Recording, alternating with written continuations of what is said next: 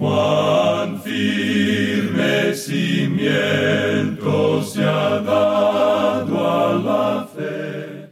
A través de la Biblia, un análisis de la Biblia libro por libro que le ayudará a crecer espiritualmente. Estos estudios fueron diseñados por el doctor J. Vernon McGee. Acompáñenos en este fascinante recorrido a través de la Biblia. La palabra Cuán hermosos son sobre los montes los pies del que trae alegres nuevas, del que anuncia la paz, del que trae nuevas del bien, del que publica salvación, del que dice a Sión, tu Dios reina.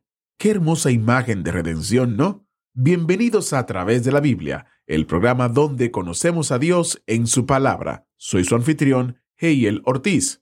Nuestro estudio de hoy nos lleva a, través de este hermoso pasaje en Isaías 52, mientras leemos acerca de la redención de Jerusalén por Dios.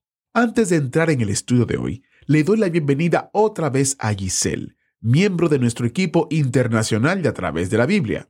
Ella está aquí en el estudio conmigo hoy para hablar un poco acerca del 50 aniversario que estamos celebrando este año 2023. Hola Giselle y bienvenida a, a través de la Biblia. Hola Geyel, ¿cómo estás? Bien, feliz de hablar de un tema interesante. Así es, Geyel. Y hola a nuestros oyentes.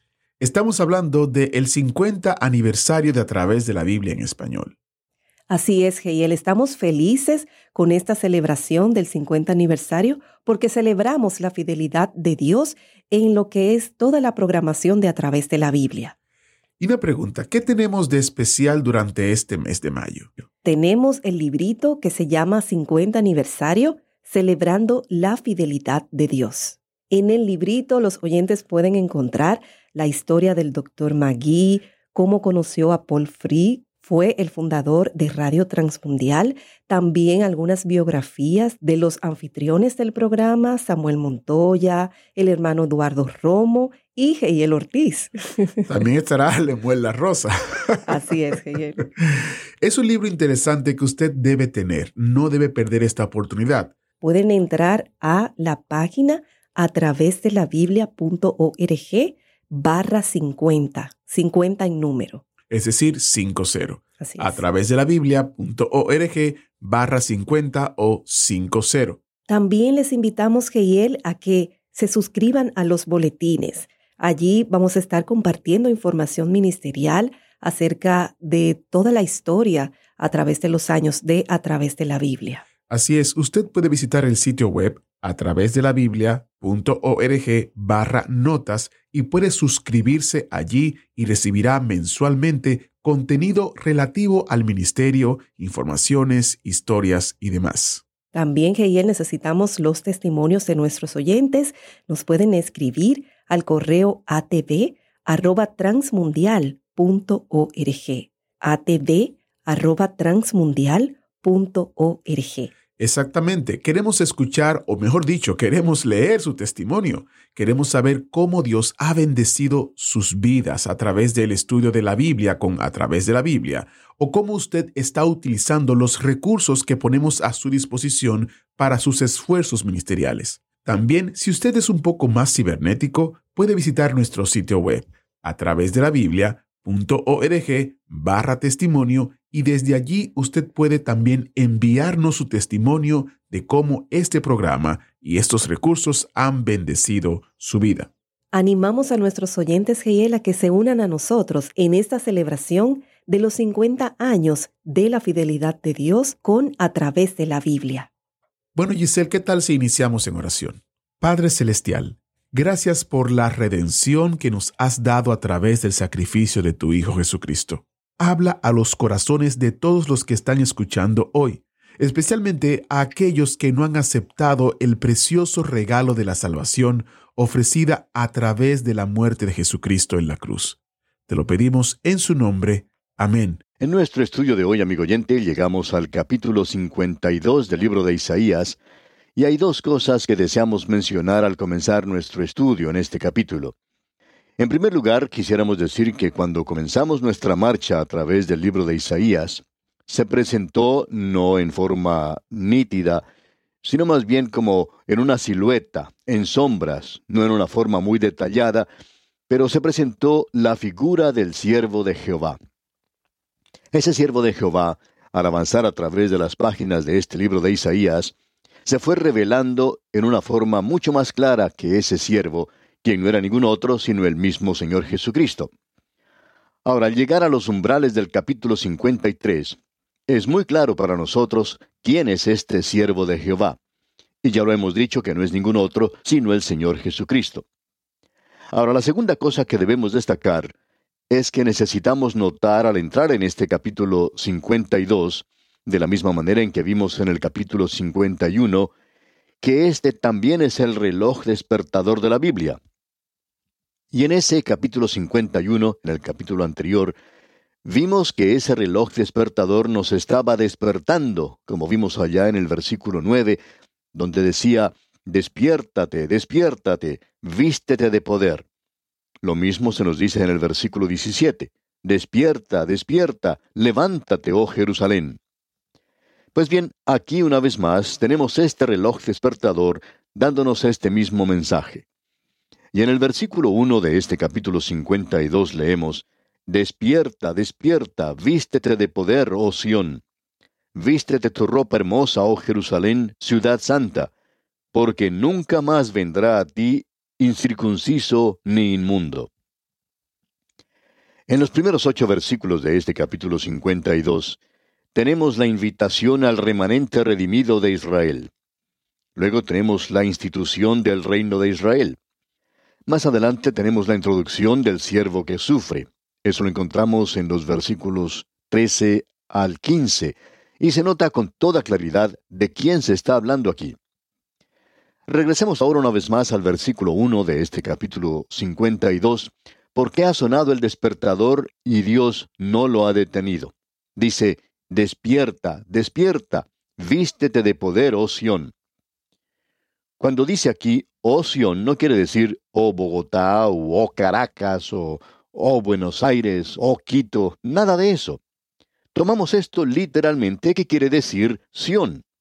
Y Sión es un lugar geográfico en la tierra de Israel. Esto es algo muy definido y se nos indica de una manera muy definida que es un punto geográfico. Es en realidad el lugar más elevado de la ciudad de Jerusalén. Era el lugar favorito de David. La bendición se está acercando para Jerusalén y ya no va a ser un lugar sin atractivo. El autor de estos estudios bíblicos, el doctor J. Vernon McGee, efectuó algunos viajes a Israel y dijo que cuando él vio por primera vez la ciudad de Jerusalén, estuvo muy entusiasmado. Al llegar a esa ciudad por primera vez la pudo ver acercándose por Jericó. El camino pasa cerca del Monte de los Olivos, cerca de Betania, y luego, dice uno, llega a la zona del templo, al muro y a la puerta en el oriente, y eso fue algo muy emocionante para él. Y cuando él llegó a ese lugar, al atardecer, ya las sombras de la noche estaban cubriendo la ciudad. Así que él casi no pudo esperar hasta la mañana siguiente para entrar en la ciudad y poder visitarla. Bueno, el doctor Magui dijo que cuando se hizo de día y pudo visitar la ciudad, fue en realidad una gran desilusión para él porque en su opinión la ciudad no es hermosa. Sin embargo, la palabra de Dios dice que Jerusalén, por su situación, es hermosa. Ese es el punto de vista de Dios, y estamos de acuerdo con él de que la situación de esa ciudad es hermosa, mas no la ciudad misma. Pero aquí se nos indica que un día va a llegar a ser hermosa. Y todo eso descansa en la obra redentora de nuestro Señor Jesucristo. Usted, amigo oyente, se da cuenta que Él redimirá este universo físico, que Él redimirá esa ciudad, y que lo que tenemos aquí, el reino milenario de Dios, porque sabemos, como dice la Escritura, que toda la creación gime a una y a una está con dolores de parto hasta ahora. Ella llegará a ser un lugar muy hermoso. El mundo entero lo será. Luego llegará el reino y lo hará a causa de la redención que tenemos en Cristo, porque Él no solo nos ha redimido, Él no solo ha redimido nuestros cuerpos, porque esa criatura aquí está gimiendo en estos cuerpos, pero nosotros vamos a tener un cuerpo nuevo.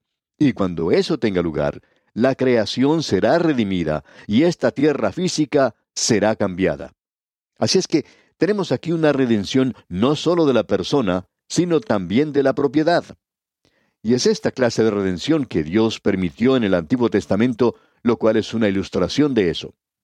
Ahora, en el versículo 2 de este capítulo 52 tenemos, Sacúdete del polvo, levántate y siéntate, Jerusalén, suelta las ataduras de tu cuello, cautiva hija de Sión.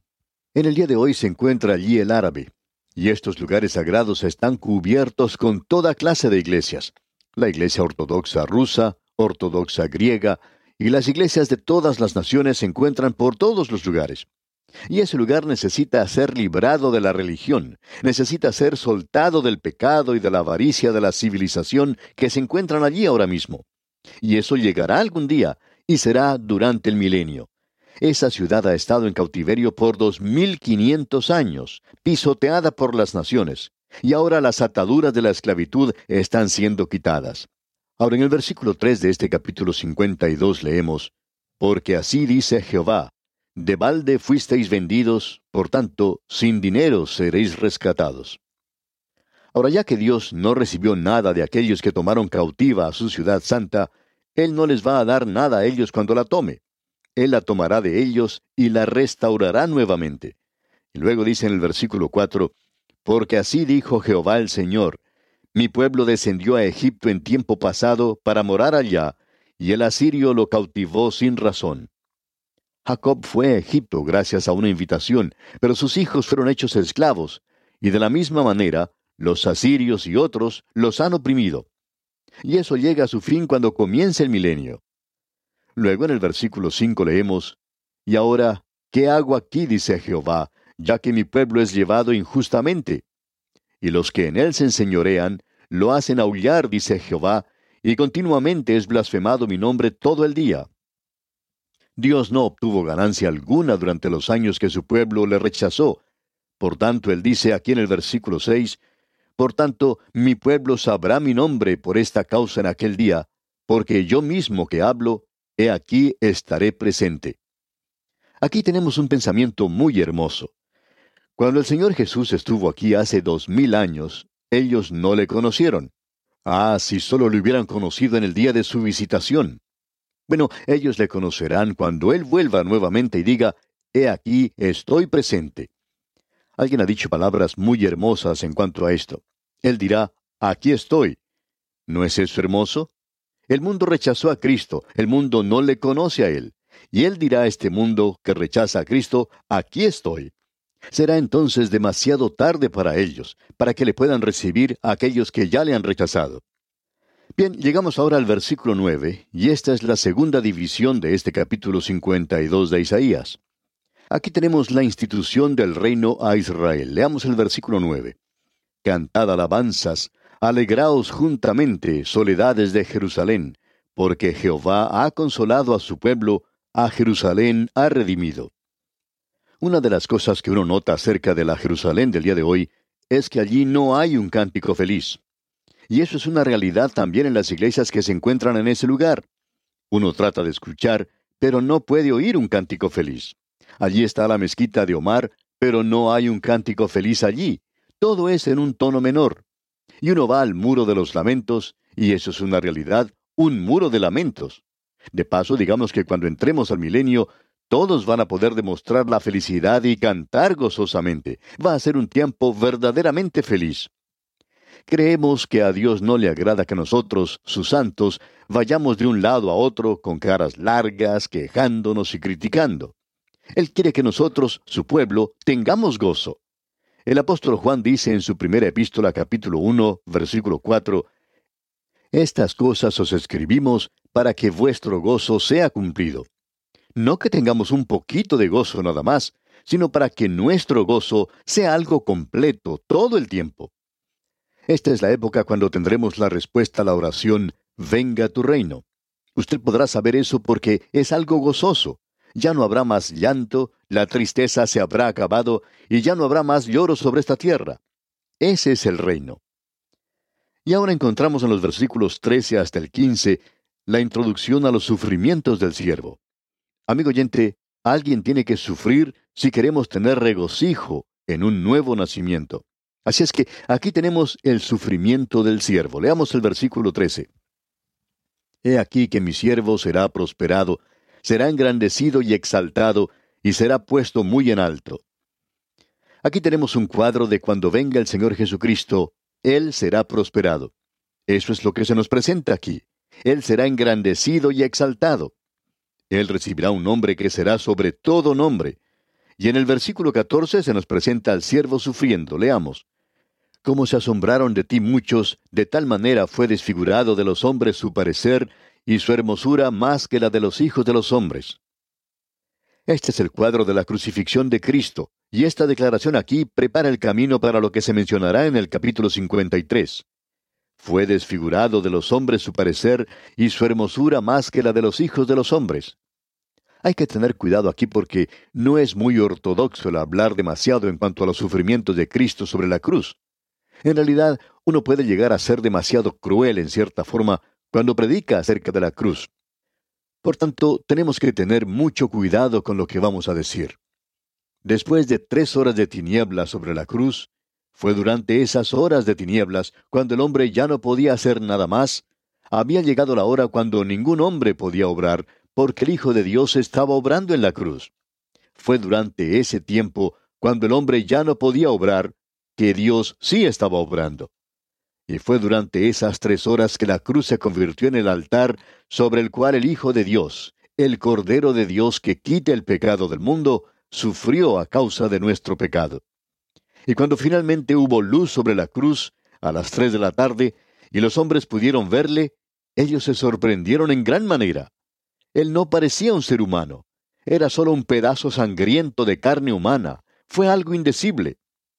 Veremos en el siguiente capítulo que Isaías dice que le veremos más inatractivo para que le deseemos. Esa es la razón por la cual Dios cubrió con tinieblas la cruz. No había nada allí que llegara a satisfacer la curiosidad morbosa del hombre. Pero recuerde, amigo oyente, él fue desfigurado más que cualquier otro hombre. Como ejemplo podríamos utilizar alguna persona que ha sido víctima de un accidente de tráfico. Quizás usted ha podido observar a algún amigo o tal vez la fotografía que aparece en los periódicos. Una persona que sufre un accidente de tránsito queda con su rostro algunas veces y con su cabeza contra algún lugar dentro del automóvil o del camino y queda completamente desfigurada. Su rostro sufre de tal manera que uno ya no puede reconocer a esa persona. Y eso es lo que se nos está indicando aquí en cuanto al Señor Jesucristo. Amigo oyente, era imposible reconocerle. Eso es lo que Él padeció en la cruz por usted y por mí, amigo oyente. Luego en el versículo 15 de este capítulo 52 leemos, Así asombrará Él a muchas naciones. Los reyes cerrarán ante Él la boca, porque verán lo que nunca les fue contado, y entenderán lo que jamás habían oído. Aquí se nos presenta el pensamiento de que su muerte llega a sorprender cuando se entiende correctamente. La muerte de Cristo nunca debe llegar a ser algo común para persona alguna. Y creemos que debemos tener mucho cuidado, especialmente aquellos que predicamos y enseñamos, de no acostumbrarnos a hablar acerca de la cruz y de la sangre de Cristo como si fuera algo común. Esto es algo de sorprendente alcance para los hombres cuando escuchan acerca de Él, porque su muerte fue algo diferente. Debemos continuar haciéndolo de esa manera, nosotros no hemos contado la historia correctamente, sino hasta cuando esto sorprende a la gente. Nos preguntamos si lo que tenemos aquí es en relación a la lectura del capítulo 53 de Isaías. Y quisiéramos preguntarle, amigo oyente, ¿está usted preparado ahora para considerar el misterio profundo del capítulo 53 de Isaías? Este capítulo comienza diciendo en el primer versículo, ¿quién ha creído a nuestro anuncio? ¿Y sobre quién se ha manifestado el brazo de Jehová? Hemos dividido el capítulo 53 de Isaías de la siguiente manera. En los primeros nueve versículos tenemos el sufrimiento del Salvador. En los versículos 10 al 12 tenemos la satisfacción del Salvador. Sobre esto tenemos preparado un mensaje para una próxima oportunidad bajo el título Una fotografía de la cruz. Pero ahora observemos aquí este cuadro maravilloso de la cruz que tenemos aquí en Isaías capítulo 53. Aquellos que se han familiarizado con la palabra de Dios se habrán dado cuenta que el capítulo 53 de Isaías y el Salmo 22 nos dan un relato mucho más claro y vívido de la crucifixión de Cristo de lo que se puede encontrar en cualquier otra parte de la Biblia. Y quizá esto sorprenda a algunos de ustedes porque estamos acostumbrados a pensar que esto se relata solamente en los cuatro evangelios, que el episodio de la terrible muerte del Señor Jesucristo se menciona allí nada más. Ahora, si usted examina cuidadosamente el relato de los evangelios, podrá descubrir que allí se menciona algunas pocas cosas en conexión con la crucifixión de Jesucristo y que la misma crucifixión se pasa por alto, demostrando una sujeción, una limitación reverente. El Espíritu Santo ha colocado un velo de silencio sobre esa cruz y ninguno de los detalles lóbregos, tristes, se señalan para que sean observados por la multitud curiosa. Se dice que esa multitud brutal, terrible, que le dio muerte a él, esa gente estaba sentada alrededor de la cruz y le observaba. A nosotros no se nos permite unirnos a esa multitud, aun cuando ellos no pudieron ver todo lo que ocurrió, porque Dios colocó sobre la agonía de su Hijo un manto de tinieblas. Ahora hay algunos predicadores sensacionalistas que para hacerse notorios describen con palabras pormenorizadas los detalles más pequeños de lo que ellos piensan que tuvo lugar en la crucifixión de Cristo. El arte ha querido presentar ante nosotros también detalles de su muerte con una terrible realidad. Pero usted y yo probablemente nunca lleguemos a saber, aún en la eternidad, todo lo que Él sufrió. Ninguno de los redimidos llegará a conocer cuán profundas fueron las aguas que él tuvo que cruzar, ni cuán tenebrosa fue la noche por la cual tuvo que pasar el Señor para poder hallar a esa oveja que se había perdido. Y esa oveja nos representa a usted y a mí, amigo oyente. Y el profeta Isaías presenta ese cuadro aquí. En este libro de Isaías, 700 años antes de que el Señor Jesucristo hubiera nacido. Bien, vamos a tener que dejar aquí por hoy, amigo oyente, pero Dios mediante, en nuestro próximo programa, vamos a continuar hablando sobre el capítulo 53, o mejor, vamos a considerar este capítulo 53 de Isaías, un capítulo tremendo, y allí vamos a ver la muerte expiatoria del Hijo de Dios, sufriendo sobre la cruz por nuestros pecados. Será pues hasta nuestro próximo programa, amigo oyente. Es nuestra oración que el Señor sea para usted su mejor amigo y Salvador eterno. Cuán glorioso es saber que Jesucristo pagó por nuestros pecados. Aprenderemos más sobre eso en el próximo estudio. Para aprender qué significa ser perdonado, visite a través de la biblia.org, deslice hacia abajo y haga clic en ¿Cómo puedo conocer a Dios? Tenemos un breve video allí y un recurso titulado La historia precisa, un folleto que contiene versículos de las Escrituras en secuencia que le ofrecen una visión general de la historia de la salvación. Mañana, el autobús bíblico nos lleva directamente al capítulo más importante del libro de Isaías y posiblemente de toda la Biblia. No querrá perdérselo. De hecho, quizás quiera invitar a un familiar o un amigo a acompañarle. Agradecemos que nos acompañara en el estudio de hoy. Le invitamos a que visite nuestro sitio en internet a través de la biblia.org. Ahí puede suscribirse para recibir las notas y bosquejos de lo que estamos estudiando y noticias del ministerio. También encontrará la variedad de libros y materiales gratuitos que tenemos para usted. El sitio es a través de la biblia.org. Todo lo que hacemos es posible gracias al Señor y a personas como usted que se unen a nosotros en la obra de llevar la palabra entera al mundo entero. A través de la Biblia es una producción de Radio Transmundial.